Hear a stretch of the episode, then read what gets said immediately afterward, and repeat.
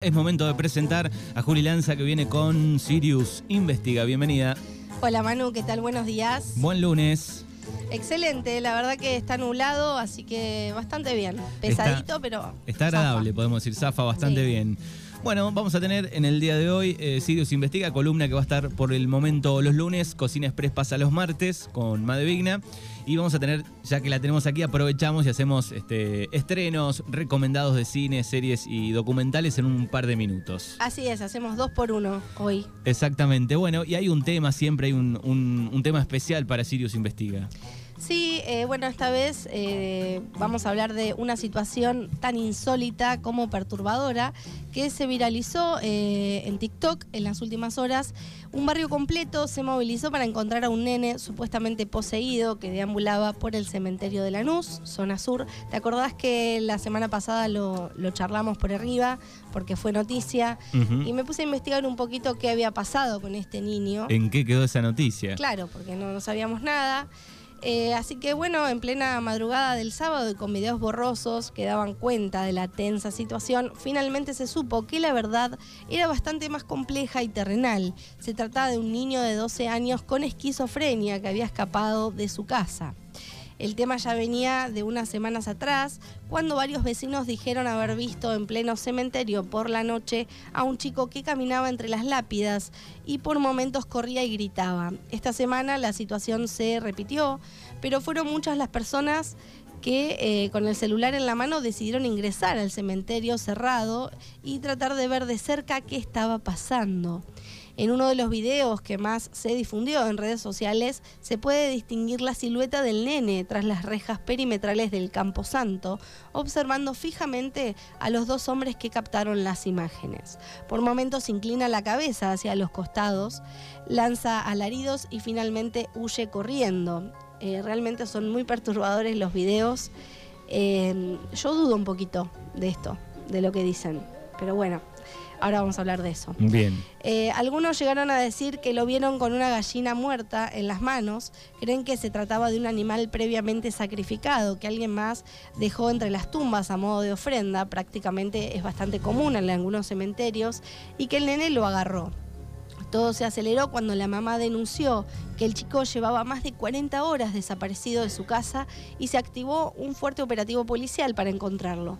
Medios locales e incluso canales de televisión se acercaron hasta la zona donde no tardaron en aparecer los testimonios de personas que de la primera vez eh, que el nene apareció, hacía 15 días, forcejeó con la policía y el nene gritaba pero inmediatamente la mamá vino y se lo llevó. Lo que cuenta la mamá es que el nene hace hacía varios días estaba en, en, este estado y que empieza a suceder a las 7 de la tarde. Dice que le agarran esos brotes, como si estuviera poseído por otra persona o un animal. Según informaron, el menor tiene esquizofrenia, un trastorno mental que altera la percepción de la realidad. La esquizofrenia en los niños por lo general comienza después de los 5 años de edad y es poco común en la niñez. Puede ser difícil diferenciarla de otros problemas del desarrollo, detallan los expertos. En algunos casos puede provocar una combinación de alucinaciones, delirios y trastornos graves en el pensamiento y en el comportamiento. Requiere tratamiento psiquiátrico, eh, medicamentos y cuidados multidisciplinarios para mejorar la calidad de vida de los pacientes. Los síntomas, vamos a hablar ahora de eso. Eh, ¿Cuáles son los síntomas de una posesión demoníaca? No tengo ni idea. Bueno, vamos a hablar un poquito de eso, porque estoy investigando para compararlos con el caso de este niño, ¿no? Porque yo vi los videos y realmente, a ver, eh, puede, puede que tenga esquizofrenia y también puede que tenga una posesión, puede, es compatible, ¿sí? Eh, y cómo movía la cabeza, realmente era... Asusta. Parecía una película de terror, parecía el exorcista te, juro. Eh, bueno, los síntomas de una posesión demoníaca son varios, pero es necesario que sea un sacerdote experto quien los determine, eh, porque muchas veces se pueden confundir con alguna enfermedad mental. Los síntomas entonces de una posesión demoníaca, según el padre Andrés López, que es un exorcista de la Arquidiócesis de México, eh, son, el número uno, adversión vehemente a Dios, a Jesucristo, a la Virgen María, a los santos y a la iglesia y a los objetos sagrados. Eh, número dos, hablar lenguas desconocidas o entender al que las habla. Número 3, movilizar cosas distantes u ocultas. Y número 4, manifestar fuerzas sobrenaturales, entre otros. Eh, bueno, el comportamiento también eh, extraño, ¿no? Eh, de, de, bueno, movimientos corporales extraños también es un síntoma. Sin embargo, tener uno solo de estos síntomas puede no significar nada. Es el conjunto de datos lo que integra un discernimiento. En cualquier caso, advierte el exorcista, se debe recurrir al párroco y manifestarle la situación para recibir acompañamiento espiritual. Eh, él dice que de ninguna manera se debe consultar a brujos, chamanes, adivinos, espiritistas, espiritualistas, sanadores, liberadores o santeros, porque se puede agravar la situación. Eh, y él da unos 10 pasos para identificar y liberar a una persona poseída. Eso es lo que dice este exorcista, ¿no? Eh, la persona afectada tiene que acudir a pedir ayuda a la iglesia. El número 2 se le remite con algún exorcista para ser atendido. Comienza un discernimiento a partir de una entrevista. Profesionales médicos descartan alguna enfermedad mental. Bueno, los Warren también hacían esto, ¿no? ¿Te acordás que lo habíamos charlado? Que ellos primero lo mandaban al médico, por las dudas. Los, los estadounidenses eran, o Claro. británicos eran, eh, Eh, los Warren. Ahora me entró la duda. No, creo que eran... ah, ¿Británicos o estadounidenses? creo que eran... mm, No sé, Bueno. no me acuerdo. Así que primero, eh, no, creo que eran estadounidenses. hasta la, hasta la, por lo menos la, la primera impresión, vayan al médico. Primero al médico, por las dudas, para descartar Está cualquier bien. enfermedad mental. Eh, bueno, el exorcista analiza la vida espiritual de la persona y de su familia y se le invita a todos a hacer una profunda conversión de vida. Se ofrece catequesis uf, a los afectados para iluminarlos y consolarlos. Un plomo, ¿no? Toda la No sé secuencia. si ayudará tanto. Bueno, la infestación, ve- vejación y obsesión requieren solo de una oración de liberación, dice el exorcista, y si hay posición demoníaca se procede a realizar un exorcismo. Una vez liberada la persona, se limita a seguir creciendo en la fe cristiana. Ujú. Tengo supuestamente. una duda, no sé si aquellos que estudian de para cura, digo, si es eh, opcional eh, tema exorcismo cuando van a estudiar, digo, si lo ven obligatoriamente o... Me parece que es como una especialización Una- que hacen después, Claro, y no cualquiera puede. sí. Creo- Se- eh, una vez nos pasó que alguien este, nos contó que tenía un tío, por ejemplo, que era cura aquí en Dargueira, eh, que practicaba exorcismo, por ejemplo. Excelente. Sí. Eh, pero no sé si es obligatorio o es una ramificación o algo que, que le agregas después a la carrera. Habría que investigarlo, pero creo que es una especialización y también creo que tienen que tener un- una aprobación de alguien Del más allá. superior, sí, no sé.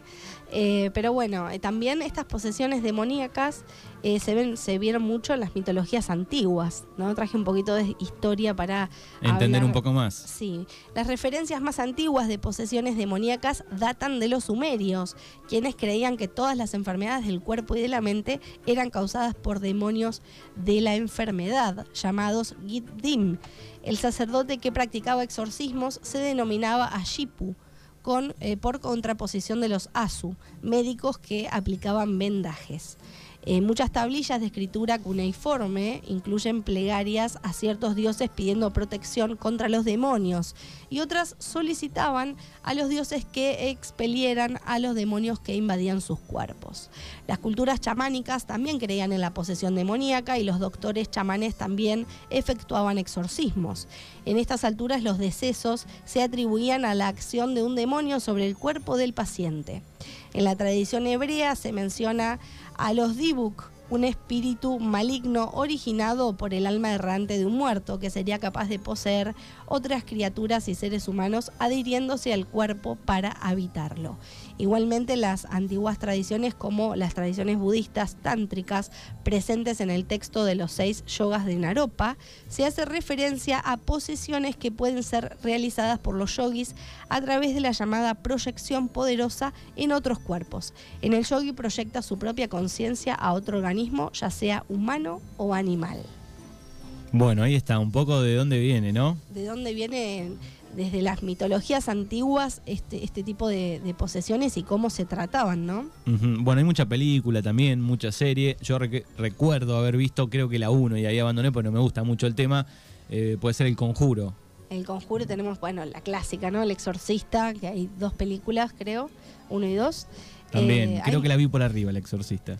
Ah, La que camina, la chica que camina eh, por el techo con la cabeza dada vuelta, ¿cuál es? El exorcista. Es el exorcista, Sí, y después sí. tenemos el caso de Verónica, que creo que así se llamaba la película, que la lo hablamos una vez, que fue un caso real, el caso Vallecas creo que se llamaba, de esta chica que fue poseída en España eh, por una entidad eh, que fue en un colegio, ¿no? Que practicaron la Ouija y bueno, se le metió un, un demonio adentro. Bien, hace unos años fue furor también, ¿te acordás? La monja. La Esa cara eh, inolvidable de esa monja que ya daba miedo la foto nada más. Sí, la monja es tremenda, tremenda. Pero bueno, sí, hay innumerables películas sobre, sobre esto y realmente pasa, es algo que sucede. Y sobre este niño, no sé, yo desconfío un poco, la verdad, porque estuve escuchando los testimonios de, de otras personas, porque Crónica hizo un informe de, viste cómo es Crónica, A lo crónica. pero bueno, estuvo bastante completo el informe eh, y bueno, hablaban los, los vecinos y hablaba un vecino que vivía atrás de la casa de este niño y decía que el nene era completamente normal, que porque se, se ha dicho que el nene no hablaba, que solo hacía ruidos y eso no es verdad, porque el nene era normal y hablaba como cualquier otro niño, que no, no tenía ningún otro problema, pero sí tenía estos ataques de, de violencia, ¿no? De hecho, a la- también se di- dijo él mismo, el vecino, que corrió a su madre con un cuchillo eh, y que des- después de las 7 de la tarde estaba poseído.